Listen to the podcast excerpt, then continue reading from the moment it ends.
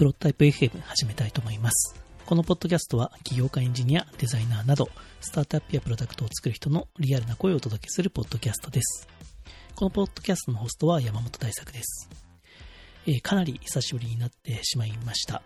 えー、やっぱりこの新型コロナの問題で、なかなかこう、ポッドキャストをやろうという気分にもならずにですね、ちょっと置いといたんですが、ちょっとさすがにそろそろやらなきゃなということで今回始めてます。で、久しぶりに今回はちょっと一人で話したいなと。あまりこう一人で喋るっていうのはやらない予定だったんですが、ちょっとさすがに今の時期、なかなかこう人も誘いにくいので、えー、一人で話してます。で、今回タイトルなんですけど、えー、リモートファーストの時代に求められるオンラインサービスとはということでですね、話したいと思います。まあ、リモートファーストっていうことでですね、やっぱり今、結構自粛が求められる世の中で、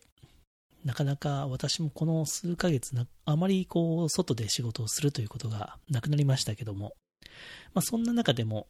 えー、このプロタイプ FM でこれまで話してきたような、そういう Web のサービスとかアプリとか、まあそういういろんなものがですね、まあ、使われたり使われなかったりしている状況があって、まあそういうことをですね、ちょっと今日は話してみたいなと思ってます。で、まず、やっぱりこの今の状況ですごく使われるようになったっていうのが、やっぱりこう、ズームを中心とする、このオンライン会議サービスですよね。で、私もこう、ズームは今回、今まで使ったことなくて、えー、スカイプとか、えー、 appear.in とか、今、 Whereby ですかね、を使ってて、まあ、ズームを使ってみたことは今回初めてだったんですけど、やっぱりこう、使いやすいなと。いう印象ですよね。で、スカイプは、こう、1対1で個人がつながるっていう感じで、まあ、どちらもこう、スカイプのアカウントを持ってないと話し出せないっていうものがあって、ズームはこう、ホストがこう URL を発行したら、その URL を共有すれば誰でもすぐにその会議に参加することができるっていう、あそこの仕組みがすごくなんか簡単でいいですよね。まあ、そういったところが受けたのかなと思いますね。で、そういうコミュニケーションサービス、本当に、まあ、スラックもそうですし、マイクロソフトの Teams もそうですし、まあ、私の子供たちも結構オンライン授業とかで Zoom 使ったり、あの Classi っていうサービス使ったり、そのマイクロソフト Teams 使ったりなんかしてますね。そういったものがすごく盛んですよね。で、その中で結構面白いなと思ってる動きが、やっぱりこう、ズームが流行ることによって、そのズームに映る、こう自分を、こう、よく見せたいみたいな感じで、こう、ライトが、照明ですよね。あの、リングライトとか、照明が結構売れてるっていう状況が結構面白いなと思いますね。なんかそこは結構アナログというか、あまりこう、まあ、スナップカメラとかでフィルターかけると改善されるってこともあるんでしょうけど、やっぱり生の照明でやった方がちょっと自然になるっていうか、そういうのがあって、まあ、僕も結構あの、アマゾンとかでリングライトは検索してますね。まだ買ってないですけどね。いろいろあってちょっとわかんないんですよね。リングライトがいいのか、ちょっと大きめの照明がいいのか、ちょっとよくわからないんですが、なんか、いいやつがあれば買おうかなと思います。まあ、今後、まあ、この今の状況がどうなるにせよですね、なんかオンラインで、こう、顔出しで喋るみたいな、そういう文化は割と当たり前になるのかなという気がしていて、その中でこう、照明を買うっていうのもなんかいいなと思いますね。そうですね。で、あとはまあ、マイクとかも、やっぱりいいものにした方が良くて、こう、やっぱり、声で割となんかオンラインミーティングで相手の声が聞き取りにくいと、聞き返すことがこうしづらいですよね。なんて言ったんですか？みたいな。それでなんか相手がちょっと何言ったか分かんないんだけど、分かったふりをしてしまうみたいな。っていうのがこう対面より起こりやすいなと思ってて、まあそういうのがなるべく起こらないように、こうマイクはいいものにした方がいいんじゃないですかね。僕はこのポッドキャストやってるんで、いつも使ってるこのサム、サムソンの Q2U というマイクを、このダイナミックのマイクですね。あの、コンデンサーじゃないタイプの、あんまり音をこう拾わないタイプの、このマイクの周りの音しか拾わないっていうタイプのマイクでやってますけど、やっぱりこういう専用のマイク使った方が、まあ音も良くなるんじゃないかなという気がしています。ここら辺ちょっとこだわり始めるとキリがないんで、僕もちょっとマイクも最近こう検索し始めちゃったんですけどね、もっといいのないかなみたいな。で、こう、今マイクスタンドに置いて使ってるんですけど、こう机につけて、こうアームで、こう顔の前あたりにマイクをいい感じに持ってくる、あの、ラジオとかで使ってるような、スタジオで使ってるような、あのアームが本当は欲しくて、まあそれを今検索して探しちゃってますね。まあこういうのをやり始めると本当にキリがないっていう感じで、ちょっと怖いですけど、なるべくこう、リーズナブルな感じで機材を揃えていけたらなと思っています。で、それでまあ、アナログというか、リアルでそういう照明とかも売れてるんですけど、ズーム関連で結構面白い派生サービスというか、 Krisp っていうあの、さっき言ったまあ音に関連するんですけど、ズームでこう、ままあ、コンデンサーマイクとか普通にマイク使わないでやっちゃってるとこう、家の中の別のその家族の人の声とか、あの、周りのこの環境音ですよね。車が通った音とか、っていうのが気になるっていう、そういうシーンもあると思うんですけど、このクリスプっていうのを使うとですね、なんかそういうバックグラウンドノイズをこう軽減する、そういうソフトらしいですね。これ、ちょっと自分使ってないんでわかんないですけど、なんかデモを見たらかなり変わってましたね。一応入れてみて、無料で使える範囲もだいぶあるんですけど、まだ試してないですね。かこういうのも、こういうオンラインミーティングが盛んになってくると、なんかどんどん出てきそうだなという感じがします。で、ズーム関連ということで、これも面白いなと思ったのが、あの、ムーンショットっていうですね、あの、リアル脱出ゲームっていうのが、まあありますけど、あれのオンライン版みたいな感じで、多分ズームを使ってるんじゃないかなと思うんですけど、あの、そのズーム内というか、まあオンラインミーティング内で、なんかその運営、運営なのか動画なのかを見て、そのなんか宇宙でなんか問題が起きた、宇宙船でなんか問題が起きたみたいな、そういうストーリーでしたけど、なんかそれをみんなでこう解決し合うみたいな、っていうのをオンライン上でできるゲームが、リモートチームエスケープって書いてますけどね、こういうリモート脱出ゲームみたいな、これはすごい面白いアイデアだなと思いました。まあ、この問題が起きる以前からもしかしたらこういうのあったのかもしれないですけど、今もっとこれ注目だなとなんかやってみたくなりますよね。こういうオンラインならではのアクティビティというか、エンタメも面白いなと思います。そして、えー、まあ、スタートアップ系でこう注目されているのが、こう海外のスタートアップだと、まあ、元からありましたけど、あの、ハウスパーティーっていう、これも、まあ、その、オンラインというかアプリ内での、そういう友達同士での会話をするアプリですけど、これも僕やったことないんですけど、一応立ち上げたんですけどね。で、結構怖いんですよね。なんか、何が起こるか。で、そんなに気軽に話したいって思う友人もそんなにいないタイプなので、これ使えてないんですけど、これ立ち上げてる、なんか、友人が立ち上げると、ピコンってこの人がハウスパーティー始めたよみたいな通知が来て、それに入っていいものかどうかもちょっと躊躇するみたいなところがあってですね、まだこれ体験できてないんですけど、なんかハウスパーティーはどちらかというと、こう、ズームとか、そういうスラックの話、なんかアジェンダが決まってるとか、何時から何時までやりましょうみたいな、そういうのじゃなくて、なんか気が向いたら話しましょうみたいな、そういう偶発的な出会いが体験できるっていう、そういう会話アプリで、まあ、こういうのも、やっぱりそういう、これはズームじゃ体験できない、ズームが抑えきれてない部分のそういうコミュニケーションの面白さをなんか提供してるアプリだなと思いますね。あと、クラブハウスっていうアプリも、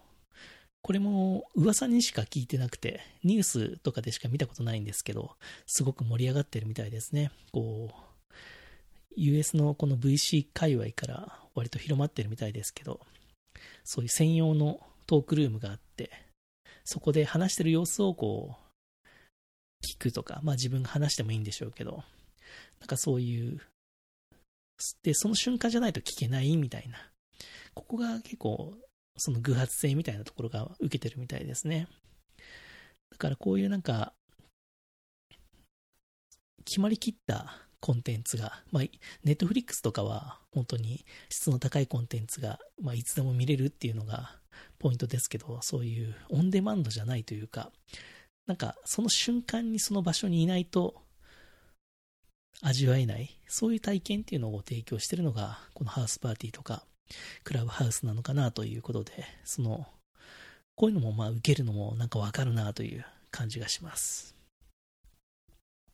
で、こういうコミュニケーション系アプリ以外にも盛り上がってるのが、やっぱりこう EC 系ですよね。で、僕これ知ってすごいなと思ったのが、あの、ベースってあの、EC ショップを作る、そういうサービスありますけど、その、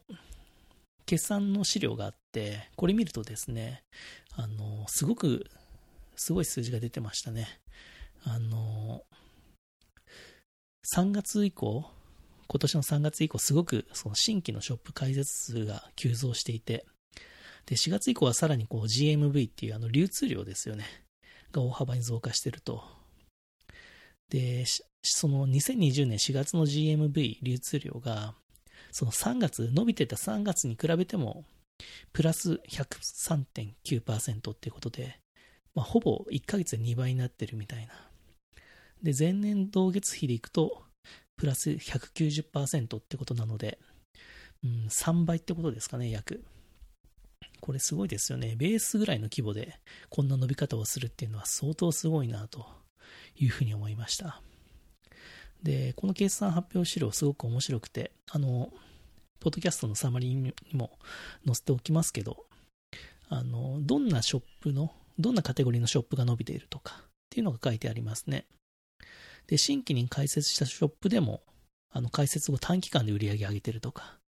特にこう、衛生品、マスクとかアルコール消毒が伸びてるとか、アパレルショップによる手作りマスクも伸び伸びてるとか、あとこう、飲食店、あの、リアルの飲食店が開設したショップとか、あの食品とか飲み物のカテゴリーが伸びてるって感じです。で、この食品とか飲みの飲み物のカテゴリーの GMV は、えー、っと、前年比でプラス1032%っていう、すごいですね。11倍ぐらいですかね。になってるって書いてありますね。ここら辺はやっぱりすごいなと思います。やっぱりこの、リアル店舗が、やっぱりオンラインで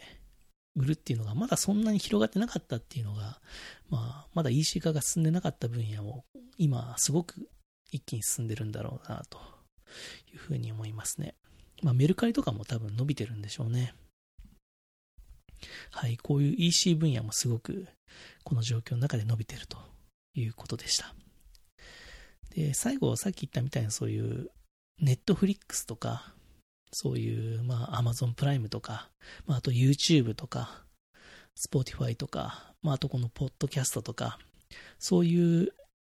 動画とか音声をこうストリーミングして、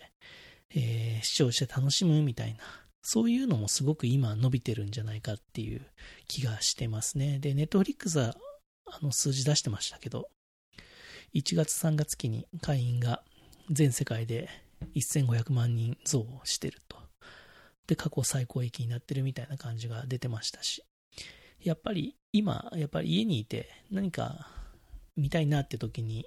やっぱりネットフリックスっていうのは、まあ、一番早い選択肢になってくるっていうことなんでしょうね。で、僕は今、あんまりこうネットフリックスっていうのはそんなに、今までより見たっていう感じはあんまりなってなくてですね、どっちかっていうことを言うと、なんか YouTube を方をよく見るようになりましたね。で、YouTube もやっぱり人気のチャンネルとかはこう毎日更新とかされてるので、なんかこういう毎日更新が決まってるようなチャンネルとか、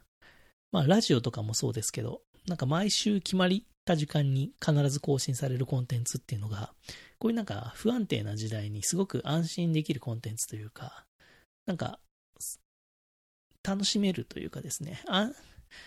安心するって感じなんですよね。だからそこら辺の、なんかそういう毎週更新されるとか、そういう定期的に配信されるっていう、そこのコンテンツの良さっていうのが、なんか今回改めてなんか当たり前のことがすごくなんかいいことだったんだなっていうのをですね、改めて今実感してますね。はい、そんな感じで、まあ自分がこう、この数ヶ月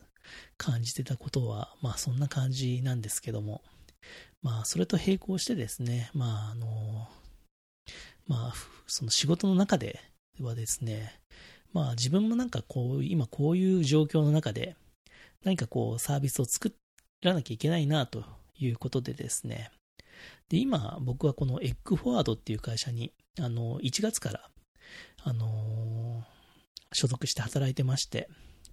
そういうチーフ、えー、イノベーションオフィサーみたいな肩書きで、そういうなんか新規事業をやろうみたいな感じのポジションで今働いてるんですけど、まあその、まさにその1月ぐらいから、そういうなんか新規事業を作ろうということでやってきたんですけど、あのー、まあ最初はこういうなんか副業系みたいなのをやろうとしてたんですけど、ちょっと今やっぱこういう状況になって、まあいろいろ変わってるねみたいな状況が出てきて、ちょっとこうピボットしてですね、今ちょっと違うサービスを、え、リリースする予定になってます。で、そのサービスがですね、このストリーミーというサービスで、今、あの、事前登録受付中です。これもあの、ポッドキャストのサムリーのところに URL を載せておくので、もし気になった方は見てみてください。あの、コンセプトはこう、あなたのファンにリモートから届けようってことで、こう、オンラインで動画とか音声を、まあ、気軽に販売できる、そういう、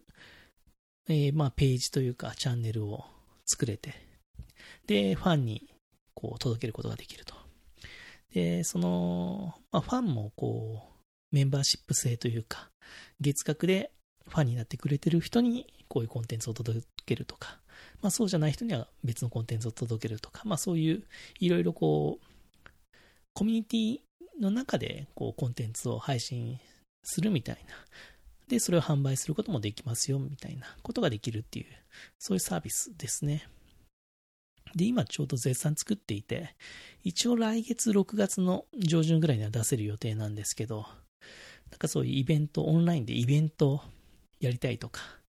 あと、まあ1対1のワンワンのレッスンでもいいですね。あと、こう、動画とか音声を販売したいとか、あとはそういうなんか自分のコミュニティ作って、そのファン向けに何かやりたいとか、っていうことを、こう、全部このサービスの中でできるようにしちゃいたいというサービスです。まあ、僕がこれまでやってきたような、そういうサービスともちょっと近しい部分はあるんですけど、どっちかというとこのストリーミーはオンラインで、まあ、動画とか音声中心にサービスとかコンテンツを届ける人が主にあの販売者となれるようなそういうサービスにしたいなというふうに思ってますね。はい。ということで、まあちょっとこれからまだ変わる可能性もあるんですけども、あのー、まあ、もし興味ある方がいたら、ぜひですね、事前登録してみていただければと思います。うん、私もですね、これ、あまりこう、今までこう、ライブストリーミングとか、こう、経験がなかったので、まあ、このストリーミー作る上で、ちょっとそういうのも経験しないのとなということで、YouTube ライブとか最近チャレンジはしてるんですけど、やっぱり面白いですよね。今までやってきたことなかったことなので、なんか、ポッドキャストは、こう、本当の意味でのライブじゃないですけど、まあ自分で話したことを、まあある程度編集して、こう届けられるんですけど、まあ YouTube のライブとかになると、本当に話した内容がそのまますぐ伝わるので、でもその分こう、同時接続して見てくれてる方がいるとすごく嬉しいみたいな感じがしていて、なんかそういうものを、なんかやる人たちが、なんかどんどん、まあ YouTuber の方はもう元々やってますけど、まあそれを今までやってなくて、どちらかというとこう、誰かの思いっきり広く届けるんじゃなくて、そういう自分のサービスを求めてる人にこう届けたいとか、コミュニティ向けに届けたいみたいな人にはこのストリーミーが合ってるんじゃないかなという気がしていますので、まあそういうこと、たことが、まあ、やってみたいという方はですね、ぜひ使ってみていただければと思っています。はい。というわけで、まあ、今回ちょっと、プロットタイプ FM このぐらいで短く終わりますけど、まあ、ちょっと今こういう時期なので、まあ、なるべく定期的にこのポッドキャストも配信していきたいと思ってますので、ぜひまた、あの聞いていただいて、まあ、あのもし気に入った方はですね、あのポッドキャスト登録していただいて、まあ、あとレビューとか、あの評価もしていただければと思います。それでは今回はここで終わりたいと思います。どうもありがとうございました。